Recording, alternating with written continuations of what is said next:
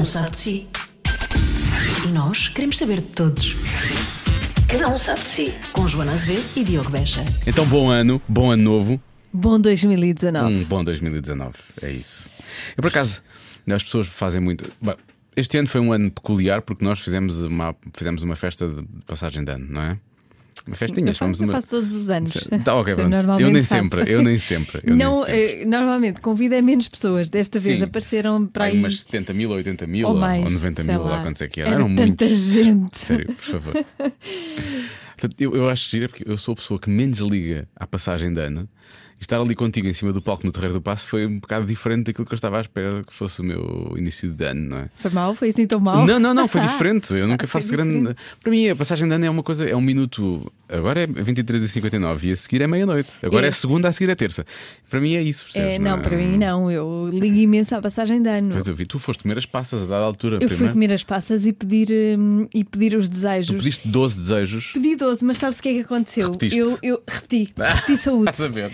Repeti para aí três saúde. ou quatro vezes saúde, saúde para esta pessoa, saúde para aquela pessoa, saúde para toda a gente. Às tantas já disse saúde para toda a gente. A minha filha também me disse isso. A minha filha disse que desejou saúde para as pessoas todas. Pois. Acho-se muito simpático da parte dela.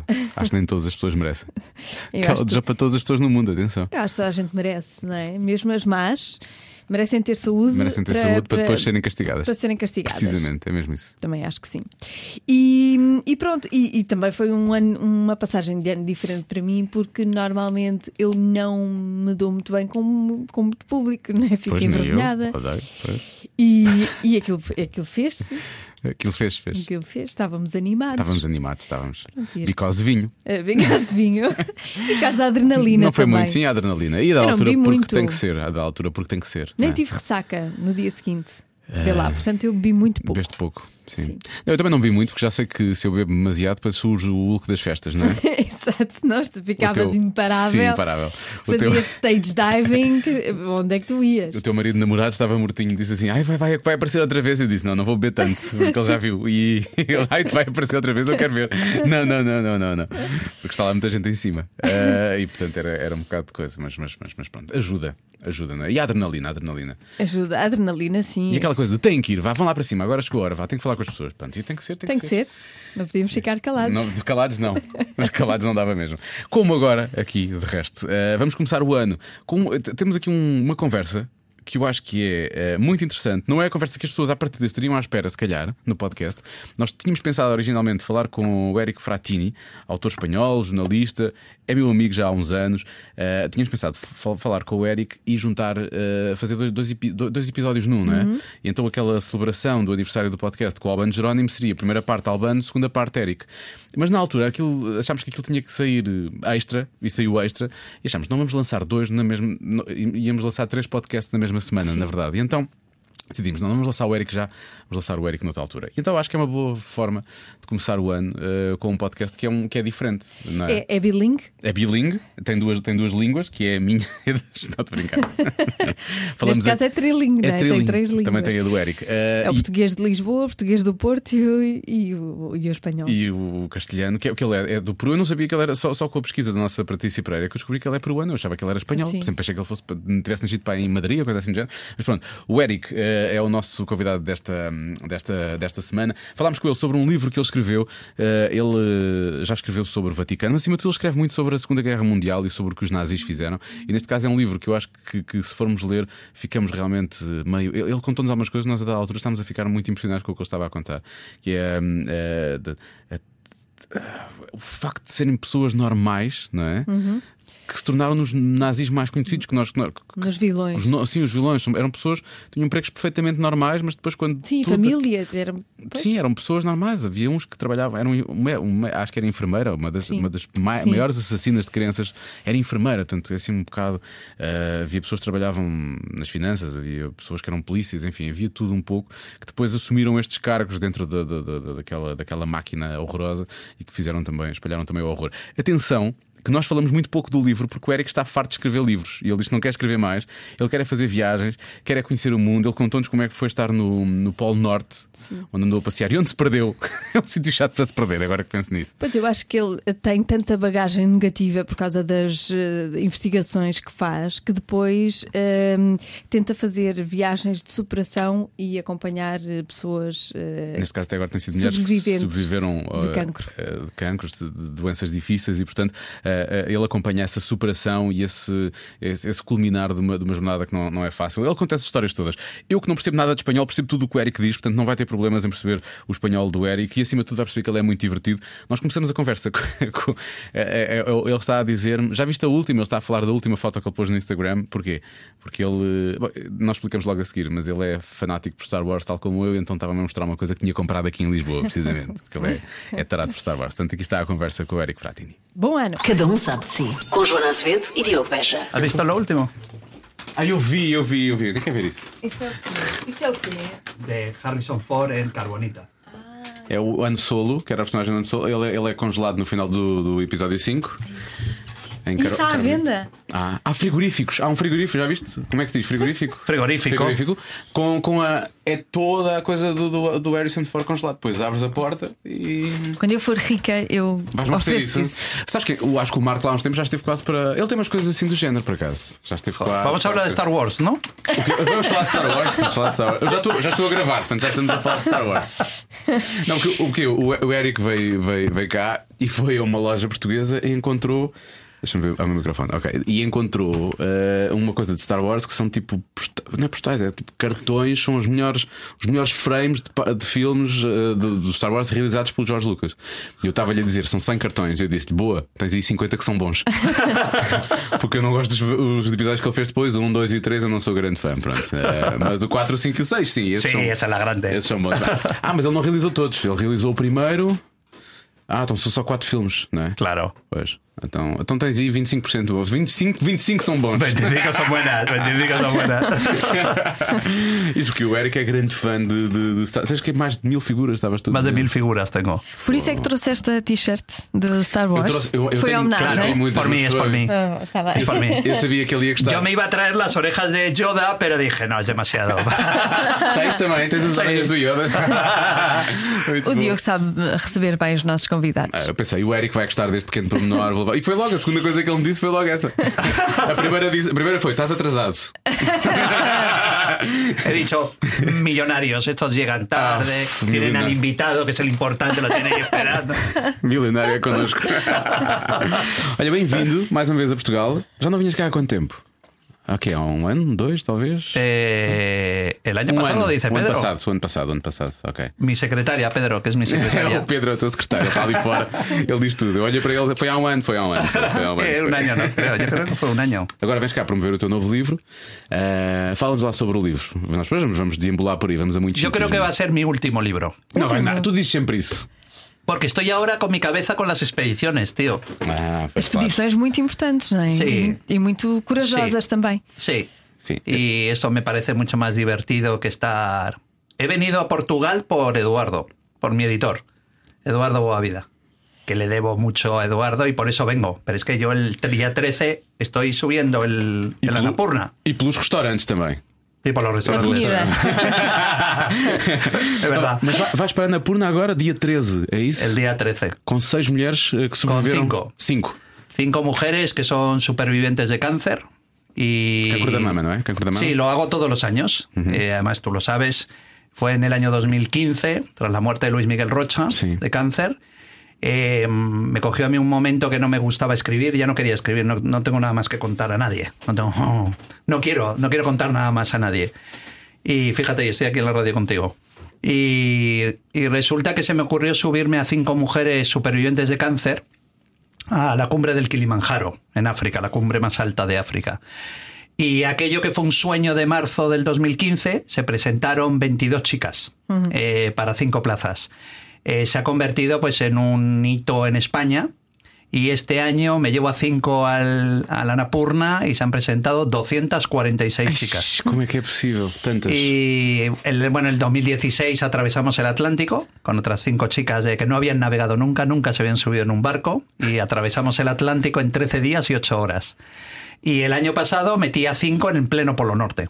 Caminamos 200 kilómetros a 52 grados bajo cero eh, con 30 kilos a la espalda, eh, sin ninguna asistencia exterior. Era o que? Era uma mochila que tinha 30 quilos, tinha tudo. 30 kilos. E levava tudo o que era preciso: comida, tudo, todo, tudo, tudo, tudo. todo, todo, todo. Y además la NASA eh, nos dio una, una mención especial porque cumplimos toda la normativa internacional de expediciones polares. Es no dejar absolutamente nada en el hielo. Nada. Y tú dirás, ¿y Como é dónde? que é possível? Exato. O que é que fizeram aquelas coisas? Bolsas.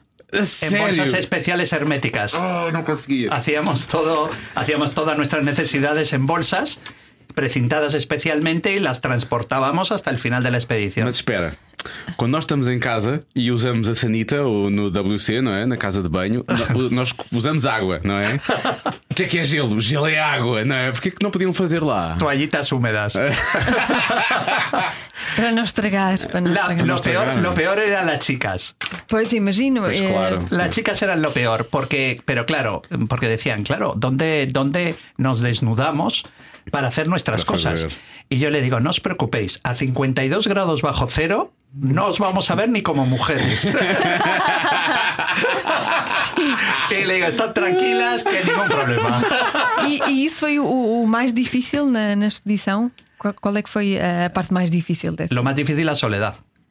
La soledad. Eh, yo me perdí en el hielo, me estuve nueve horas perdido en el Ártico.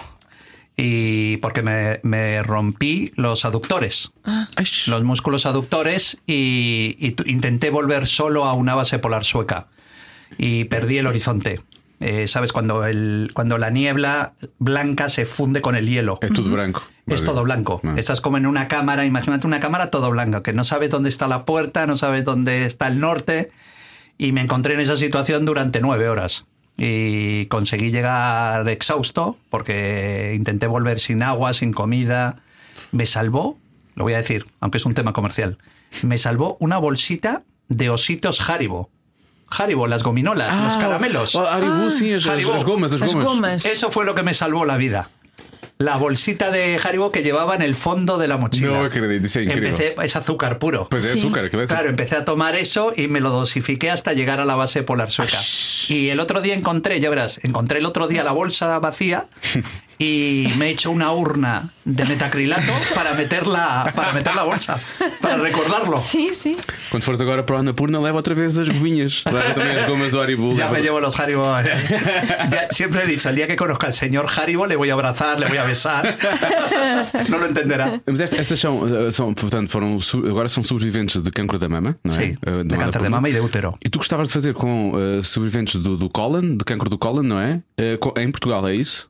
Sí, el, el- pues mira, es, eh, ha habido muchos amigos eh, de Portugal que me han dicho, "Jo, Eric, ¿por qué no te traes esa idea a Portugal? ¿Sabes? Para la Asociación de, de Enfermos de Cáncer de Portugal. Sí. Y me encantaría, la verdad. Porque eh, a mí ya me gusta, porque claro, es la cuarta edición ya que vivimos en España, ¿no? Y entonces, claro, es maravilloso cuando, por ejemplo, el caso de Lorena, que es una enfermera, una chica de 31 años, eh, Lorena, que trabaja de enfermera en un hospital en Cartagena, en el Mediterráneo. eh, ella estaba pasando el cáncer, estaba totalmente calva, sin pelo, estaba mirando en, el, en la televisión, en los informativos, a cinco chicas que se iban al Polo Norte.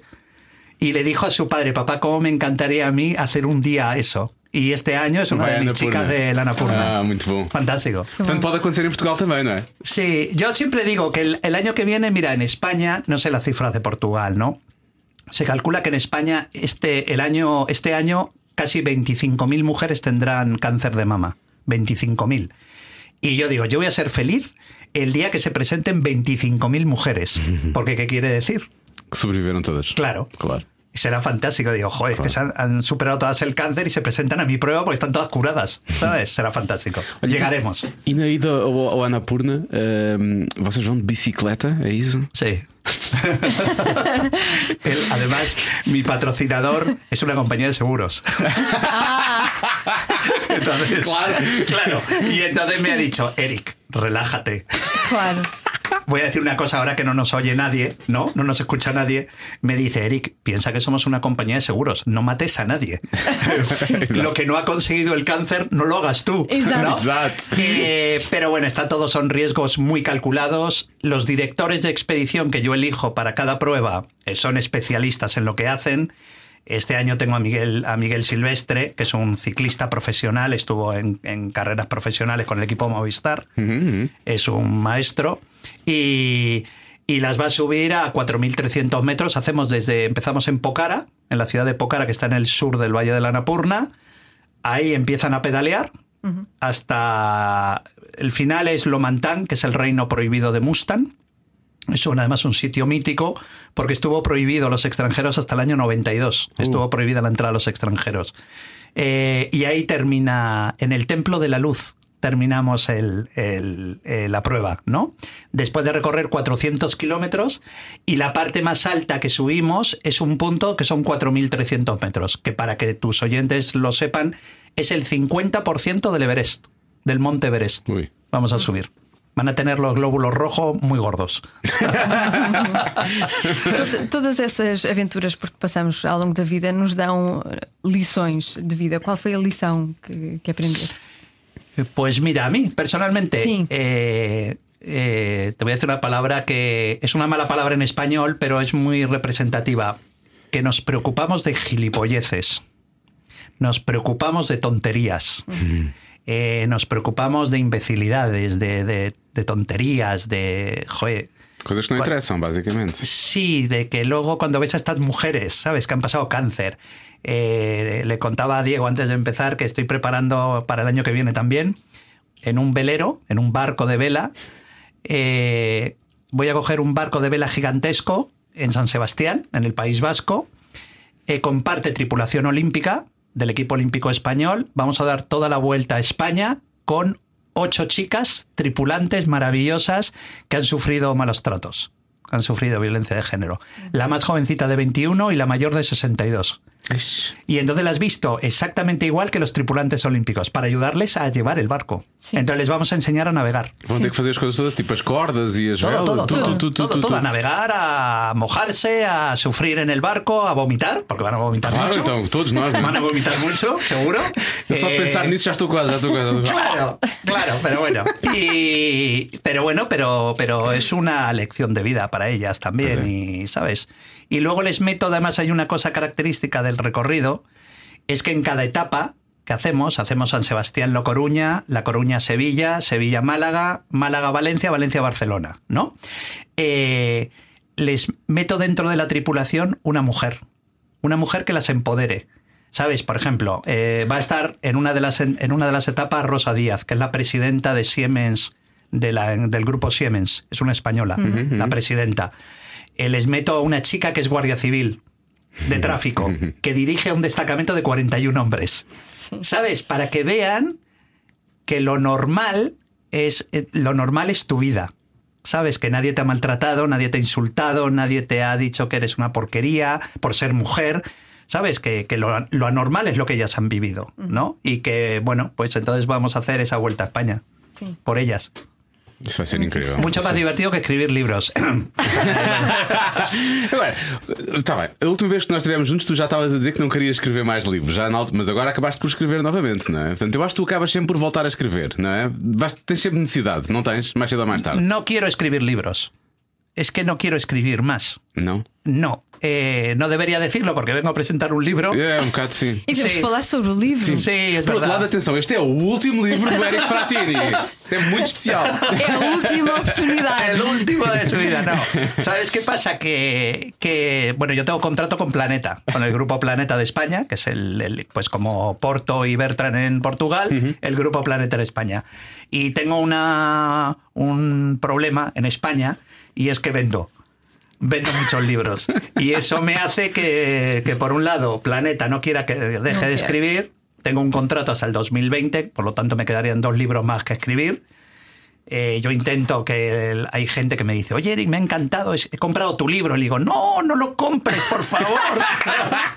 no lo compre, que si no me obligan a seguir escribiendo. Pero bueno, está bien, joder, está Mas muy pronto, bien. estás a ver, como, como vendes muito, estás milionário, estás cheio dele, não é?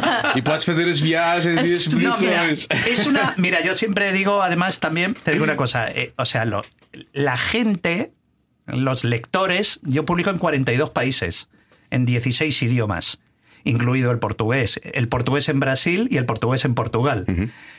Eso me ha permitido. No como mi amigo Diego, que sí que es millonario, yo no lo soy. eh, eh, me ha permitido vivir muy bien, ¿no?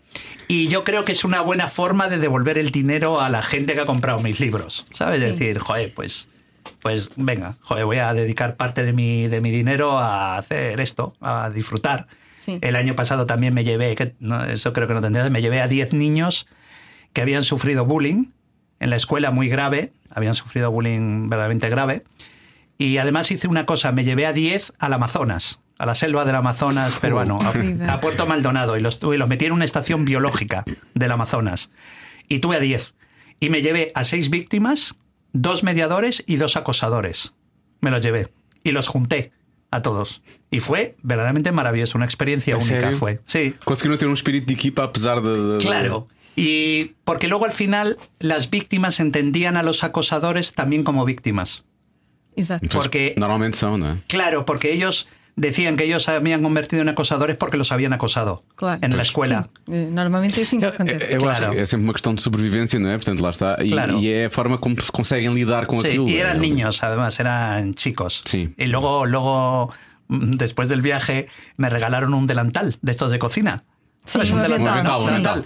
Eh, que firmaron todos, me lo dedicaron, lo tengo colgado en, el- en Madrid, eh, que ponía, eh, te queremos, Eric, te queremos aunque nos hacías bullying. Porque Pues eran, do- eran 10 adolescentes. Imagínate yo con 10 adolescentes. Casi los mato a los 10.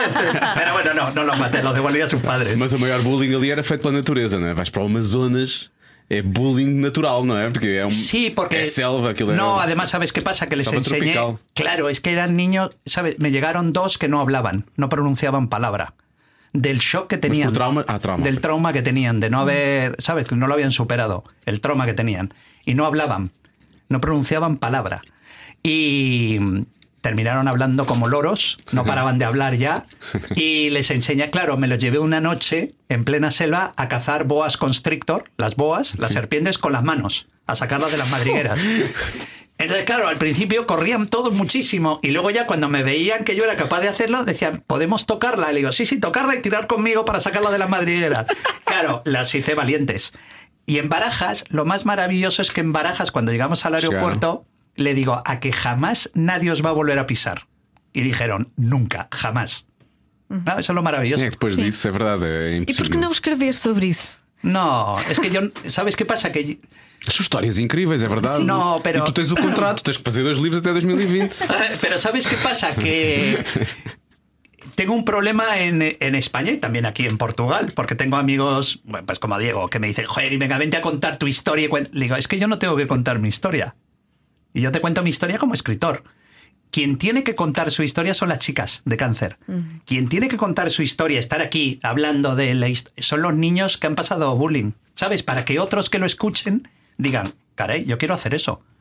No cazar serpientes con las manos, no lo recomiendo, pero Eu também não. pero, pero sí decir, joder, se puede salir del cáncer, se puede salir del... ¿Sabes? Sabemos que hay mucha gente que no sale del cáncer, como mi amigo Luis Miguel Rocha, pero hay mucha gente que sale. Vosotras, por ejemplo, eh, es una gran lección, pues que vosotras tenéis un gran índice de supervivencia del cáncer entre el 85 y el 90%. ¿Pero por qué? Porque vosotras vais al ginecólogo y ya os hacéis una mamografía. Mientras que nosotros todavía tenemos la cultura del machismo metida en el cuerpo. ¿Cuál es la mayor incidencia que tenemos nosotros de cáncer? Cáncer de próstata. ¿Y cuál es el problema? Que la única forma de detectar a nosotros el cáncer de próstata es metiéndonos el dedo por el recto para tocar la próstata. Pero como tenemos una educación demasiado machista, decimos, no, no, no, no, no, no. Eso ni en broma. ¿Qué ha provocado, por lo menos en España, no sé en Portugal, pero en España ha provocado un alto índice de cáncer de próstata? Cá também. Claro. Mas há outra forma, ouvi dizer que há outra forma de fazer, há outra forma de fazer, há outra forma, ouvi dizer. Bueno, está la PSA esta que te haces en un análisis, pero realmente a Sí, partir, a partir de, los- 45, no é? O de 50 los tem que ser 45 mesmo, sí. 50, yo Sí. recomiendo que te metan el dedo por el recto y que te toquen la próstata. Sí, porque eso evitará. Mi padre murió de cáncer. Mi padre murió de cáncer, pero claro, era de una generación donde, por supuesto, Isso não acontecia, claro. No. Não se pode fazer. Absolutamente. Ah. Claro, yo soy de otra generación. Además, veo. A, claro, yo he entrevistado ya a 546 chicas supervivientes de cáncer. Entonces, yo me, sí que me hago chequeos médicos, me hago mis chequeos constantemente. Tengo 55 años. Y entonces, eso hace, pues. No hace que no pueda tener cáncer, pero por lo menos cogerlo a tiempo. Sim, sim. Y eso es lo que nos tenéis que enseñar todavía las mujeres a nosotros los hombres. El que nos preocupemos de eso. Está bem visto. ¿Sabes? Que- que- que é, é a doença, infelizmente é a doença da moda, não é? Porque toda a gente parece. O problema é que vão passando os anos, vamos ficando mais velhos e vamos vendo as pessoas à nossa volta, eh, infelizmente, a, a- a sofrer com essa doença, não é? Eh, El que, perdóname, no te- Eu sei, eu, eu às vezes estou a falar contigo como se estivesse a falar aqui com a gente. Eh, não, porque é- é- parece que é a doença que, que- que apanha quase toda a gente, não é? Nesta Parece fase. epidemia. Sim, parece quase uma epidemia, não é? Estamos numa fase em que. E nós, como estamos a ficar mais velhos, os anos passam, vamos conhecendo cada vez mais pessoas, como é o caso do Luís, não é? Que foi um choque para nós, foi muito rápido. O, o Luís Miguel Rocha Sim. morreu muito, muito depressa, não é? Portanto, e- eu Adiós, acho. gracias. O quê, o quê? Adiós, gracias murió muy rápido. Sim, feliz, no, sim, no meio disto tudo, sim. Sí, porque él en el, el- en el 2014 yo estaba en la Feria del Libro de Sao Paulo. Estava bem, ele disse que estava tudo bem, não ia. Sí, e, claro, estava tudo y él me decía que le dolía el estómago. Sí. Y yo le decía, ¿te acuerdas? Yo le decía, es porque estás gordo, es porque estás gordo y comes pepitos de nata. Le encantaban los pepitos de nata para desayunar. Y comía tres pepitos de nata para, de bollos de nata para desayunar. Y le digo, haz deporte. Y se te quitará el dolor de estómago. Y la verdad es que, claro, ya fue muy rápido aquello. Esto- yo te estoy hablando, a lo mejor, la Feria del Libro a lo mejor fue en junio, julio del 2014 y en marzo del 2015 estaba muerto. Pois, Claro, fue muy rápido, fue muy rápido aquello. Por eso es importante la, la prevención. Sim. La prevención es importantísima en cualquier enfermedad, además, es, es necesaria. La Oye, medicina preventiva. E por isso é bom estarmos a falar aqui, porque tu estás muito envolvido com estas mulheres que sobreviveram e homens para fazer prevenção, obviamente que é, que é importante. E acho que prestamos também tributo ao Luís, que era uma pessoa de quem nós gostávamos muito e portanto Sim. falamos também dele. Ele gostava muito de livros também. Portanto, vamos falar do teu livro, pode ser? Eu sei que. Outro dia. É uma chatice, é uma chatice vender livros, mas vamos falar. Que, Se calhar também fala de sobreviventes, mas é um outro tipo São de sobreviventes que realmente não é? são, não merecem nada. Mas é giro, já é a segunda, já é a segunda vez, pelo menos, que tu uh, tocas neste assunto de, de- de- de- de os na- dos nazis que conseguiram escapar. É? O, o Ouro do Inferno já era, um- já era um bocadinho isto, não é? De- Sim. Já falava de, de- de- havia ali um plano, eles Sim, tinham, tinham, sim. tinham Era código ficção. para.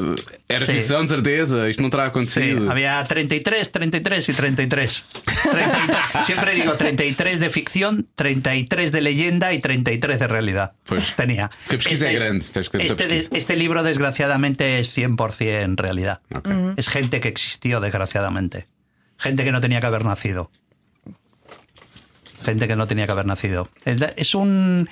Es una. ¿Sabes qué pasa? Que este libro, si, tú te- o si os metéis en Amazon y, y ponéis la palabra holocausto o solución final, vais a tener miles de libros, mucha bibliografía.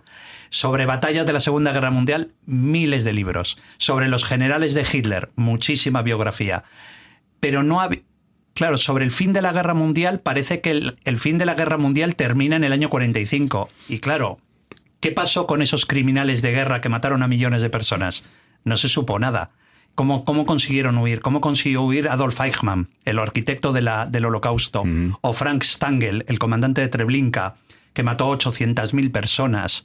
O, por ejemplo, Ermin Braunsteiner, era, la llamaban la yegua de Majdanek, era una vigilante del campo de Majdanek, eh, que mató a casi 8.000 niños a patadas, dando patadas. Entonces, ¿dónde acabaron toda esa gente? ¿Dónde, ¿Qué fue de esas personas? Claro, tú piensa, según el Centro de Crímenes de Guerra de Alemania, hubo casi 4 millones de alemanes que formaron parte de los aparatos de seguridad del Reich, del Tercer Reich. Casi 4 millones de alemanes. Vale. De 4 millones de alemanes que pertenecieron a las SS, la Gestapo, los escuadrones de la muerte, solamente 3.000 aparecieron en una lista de crímenes de guerra. Y de esos 3.000, de 4 millones, solo 1.175 fueron juzgados por asesinato. Nada más. Os outros fugiram todos. Sí, E para onde? Para Argentina, não. Falava-se muito da Argentina, não é? muchos fueron a Argentina, eh, muchos fueron a Argentina, muchos acabaron en Estados Unidos. Un- el más famoso es Werner von Braun, que fue el que diseñó todas las bombas con las que se bombardeaba Londres, las V1 y las V2, que cuando se lo llevan los americanos se convierte en el padre de la NASA. Es el hombre que crea el proyecto Mercury, el proyecto Géminis, el proyecto Apolo, con el que el hombre se va a la Luna. Eh, ahora en un almuerzo estaba explicando que, claro, vemos cuál- cómo influyeron los experimentos que hicieron los nazis en los campos de concentración de, de muchas formas. por ejemplo, yo le contaba que los pilotos, por ejemplo, los pilotos de la Fuerza Aérea Portuguesa, los pilotos de combate, los trajes que llevan, ¿vale? Que te permiten que cuando hacen una fuerza G, un viraje en fuerza G, ¿cómo consiguen no desmayarse? Porque es un tipo de traje que le aprieta las piernas para evitar que la sangre se le vaya a la cabeza y Ah, se desmaye. Controlar a. La fuerza G, el desmayo de la fuerza G. Eso se probó en prisioneros, gente de la Luftwaffe, en prisioneros de los campos de concentración. testaram isso nos prisioneiros? Claro, se probaron esos trajes en los prisioneros. Isso era tortura que eles faziam, basicamente. Claro, pero es que eran conejillos de indias, eran, ¿sabes? Animales de, de os prueba. ratinhos, os ratinhos. Sí. sim. Las ratiñas de, de, prueba. Claro, entonces, claro, muchas de esos. Pero ¿dónde acabó toda esa gente? Pues entonces yo lo que cuento en el libro es que he cogido 12 grandes ejemplos, desde un tipo como Eichmann, que fue el arquitecto de la solución final, un tipo como Stangl, que mató 800.000 personas en Treblinka, a una mujer que yo creo que de los 12 es una de las peores. Esta mujer es Hermin Braunsteiner, que era, te digo, era la, la- le llamaban la yegua de Majdanek. Esta mujer mató a casi 9.000 niños a patadas. E incluso se, yo cuento que ella se hizo reforzar las botas con piezas de metal. Porque quería saber a ver cuánto tiempo se mataban a, a los niños más rápidamente. Esta mujer, fíjate que, que de qué forma más sencilla huyó de la justicia. Esta mujer se casa con un soldado americano que iba a ser repatriado a Estados Unidos. Total, que esta mujer nunca llegan a tener hijos con este soldado y eh, vive en New Jersey, en un barrio de New Jersey. Y era famosa en su barrio porque se dedicaba a hacer pasteles de manzana para los niños, las, las con fiestas de cumpleaños de los niños del barrio. Hasta que un día del año 62, un periodista del New York Times le toca el timbre y la habían localizado. Y a partir de ahí es cuando Estados Unidos la deporta a, la deporta a Alemania para ser juzgada por crímenes de guerra y la condenaron a seis años de prisión. Que como ya era mayor, Seis anos. seis años por 8.000 asesinatos comprobados. Y esos seis años los cumplió en una residencia de ancianos. Porque ni siquiera entró en prisión. Frank Stangl, que mató a 800.000 personas en el campo de Treblinka, fue condenado a siete años de cárcel. Y se salvó porque cinco años después de entrar en prisión le dio un infarto y se murió del corazón. Já, era, já era velho. Estas, estas pessoas. pagaron los crímenes. Estas pessoas, hum, tu só consegues escrever sobre elas e, e sabes e sabes estas, estas coisas, ou seja, é, é tudo real, como estás a dizer, não, não há aqui ficção, é tudo real. Porque eles foram acabaram por ser apanhados mais cedo ou mais tarde, ou houve aqui gente que se conseguiu escapar realmente até ao final da vida deles? Eh, yo creo que los- yo creo que toda esta gente lo que da miedo, te voy a decir, fíjate, lo que te da miedo al leer el libro es que era gente normal. Como pueden ser nuestros padres, como pueden ser nuestros hermanos, o sea, gente normal. Era Adolf Eichmann era burócrata, era un señor que trabajaba en, un- en una, la administración pública. Eh, Hermin Braunsteiner era enfermera en un hospital.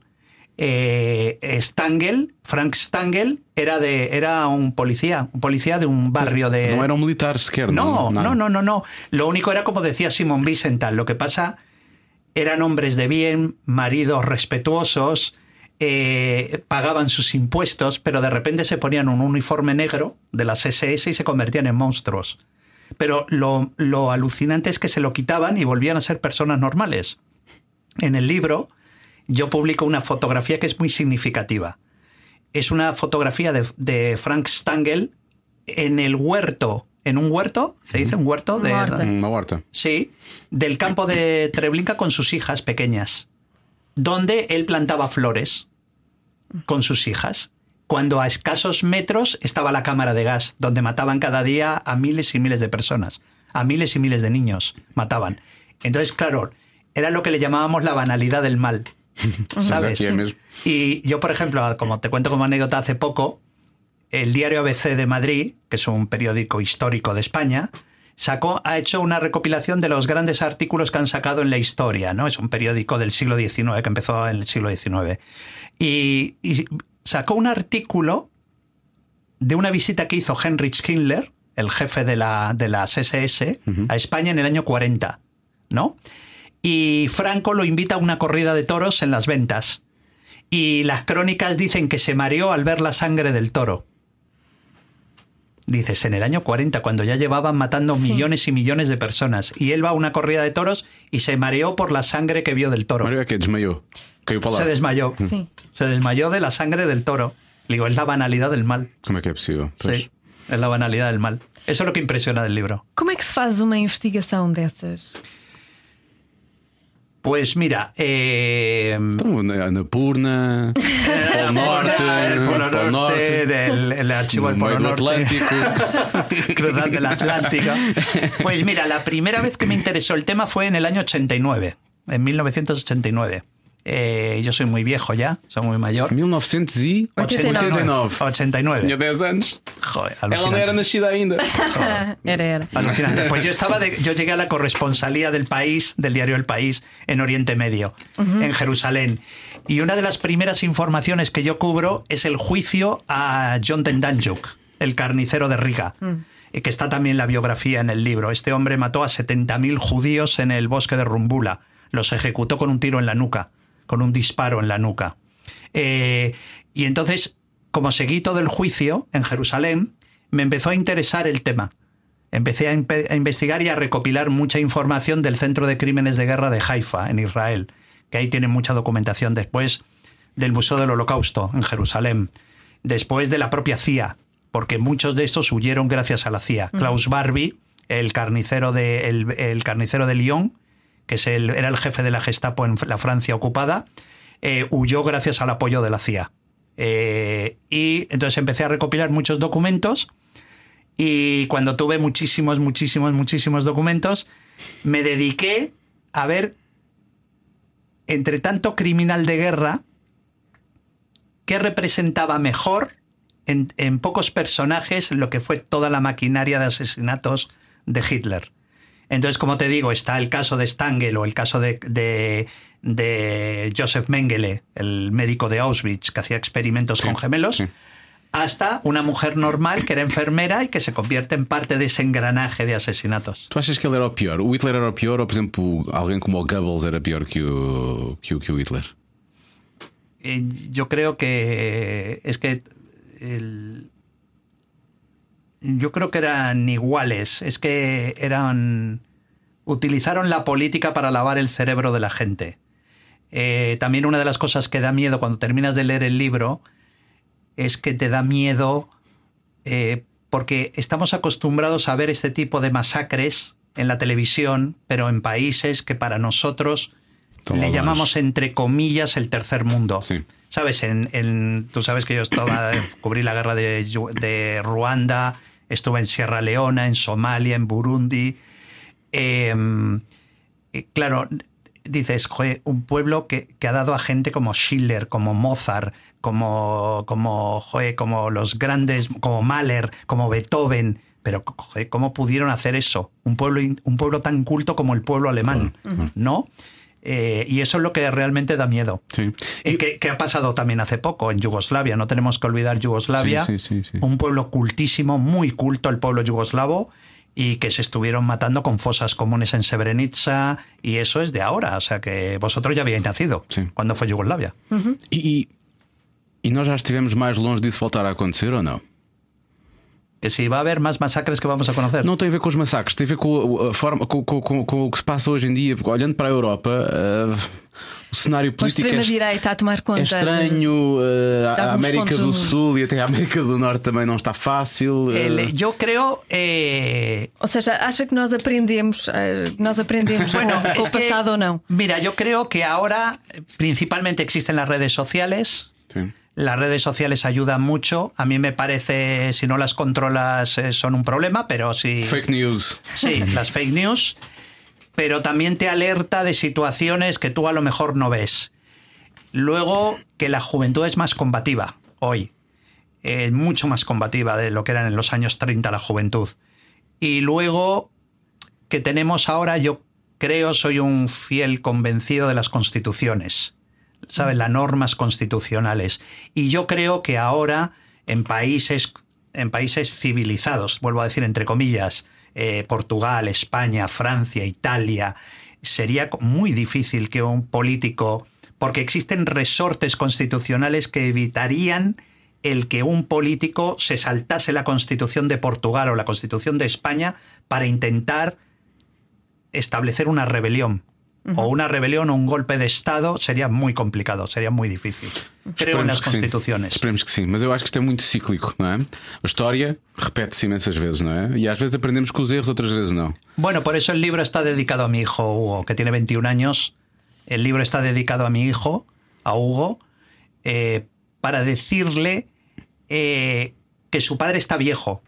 ¿Sabes? Que yo ya he hecho todo lo que tenía que hacer para que no vuelva a suceder otro Hitler. He cubierto guerras, guerras por tema eh, religioso. He cubierto, he cubierto 17 guerras como periodista. Eh, guerras por motivos religiosos o porque tú eras de un barrio de enfrente y yo soy de este. Sí, sí, sí. O fíjate, a mí me da muchísimo miedo lo que está pasando en Cataluña.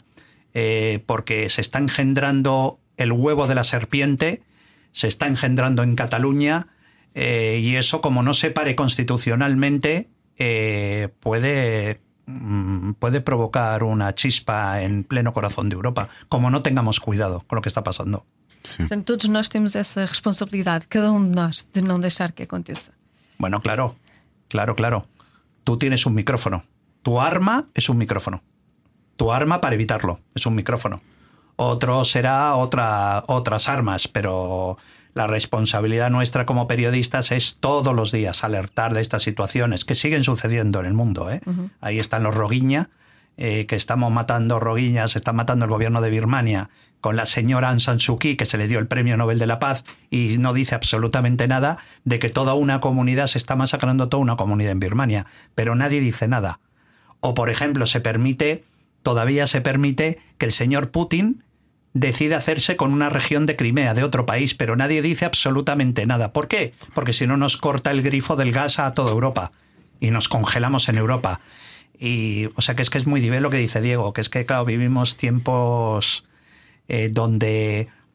eh, y déjame decirte, a mí no solamente ya me preocupan los ascensos de la extrema derecha, me preocupan los ascensos de la extrema izquierda. Todas as Também, extremas, claro. tudo o que extremo, tudo o que Todo- extremo. me claro. preocupan enormemente, eh, me preocupa enormemente en España. eh, mm, yo además, tú sabes que soy muy incorrecto políticamente, me preocupa en España el ascenso de grupos como Podemos, que le da exactamente igual la, la unidad nacional de España y lo que es la constitución española y se la quieren saltar y entonces no les importa negociar con partidos. Eh, ha habido una manifestación, no sé si lo habéis visto, hace, hace una semana en un pueblo del País Vasco para pedir por la unidad nacional, eh, para proteger, para pedir a las fuerzas de seguridad del Estado, a, las, a la policía, a favor de la policía y la Guardia Civil. Y, les han tirado piedras, les han tirado piedras en un, en un pueblo de España. En un pueblo de España. Les han tirado piedras y uno de los que tiraba piedras es un tío que se llama el carnicero de Mondragón. Este tío era un tío, un miembro de la banda terrorista ETA que mató a 17 personas y está en la calle. ¿Y a qué se dedica? A tirar piedras contra la gente que se está manifestando con la bandera española. Vivimos tiempos complicados, muy difícil de manejar. E é por isto que Eric Fratini passa tanto tempo dentro de barcos e lá em cima nas montanhas. Bueno, pero además no sabes la limpieza. Imagino. Es más, tú sabes además que he dejado, he dejado las redes sociales, he dejado Twitter, he dejado, me he abandonado totalmente Twitter. Já eh, deixei o Facebook Foi, O Facebook. Sí, sí, porque al final yo soy muy incorrecto políticamente. Y fíjate que tengo seguidores, eh, tengo a todos los grandes políticos españoles, los tengo de seguidores en mis redes. Pero soy muy incorrecto políticamente. Já alguma vez A senti. Joana é seguida pelo Obama. Eu sou seguida pelo Obama, é verdade. Topo de carreira. E é, o que ele, e é o que ele diz, é porque ela é muito incorreta politicamente. É preciso...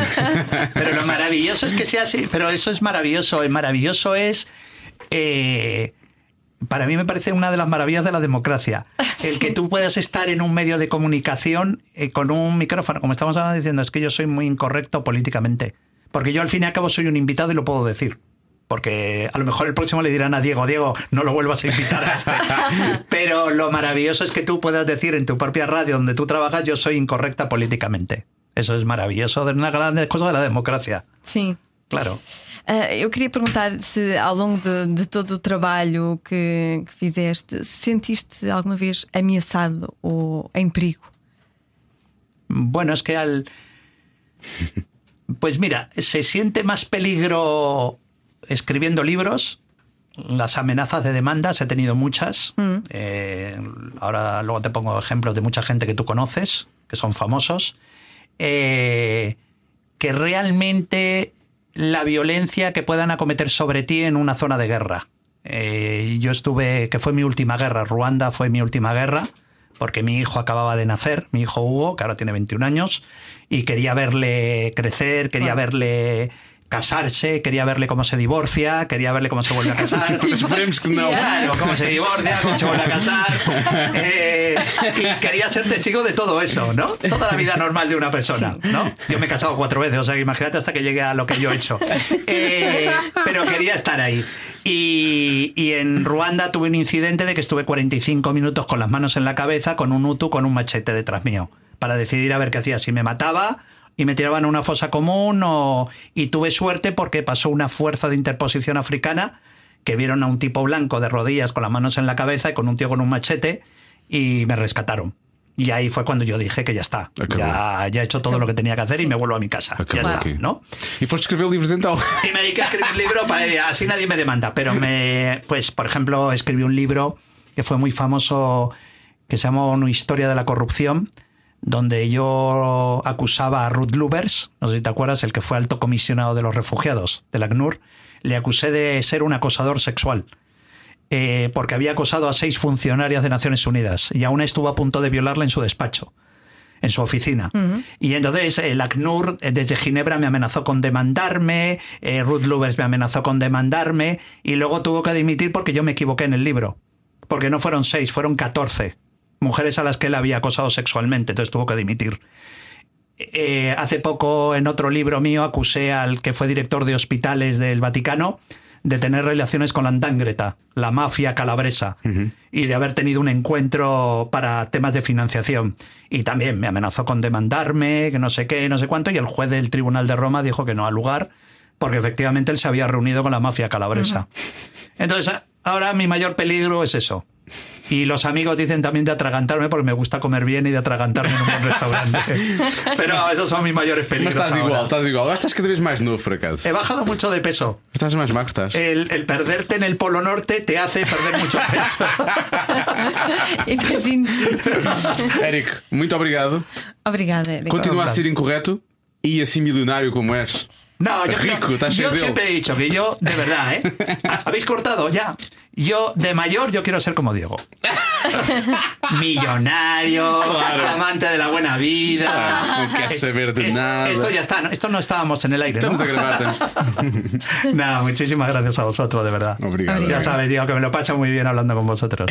Obrigada. Cada um sabe de si, com Joana Azevedo e Diogo Beja. Muito obrigado por ter ouvido isto até ao fim. Fiquei muito contente com isso. E acima de tudo por ter dado a oportunidade. Porque, porque, porque as pessoas normalmente quando vão ouvir um podcast, não é? Conhecem o nome, não é?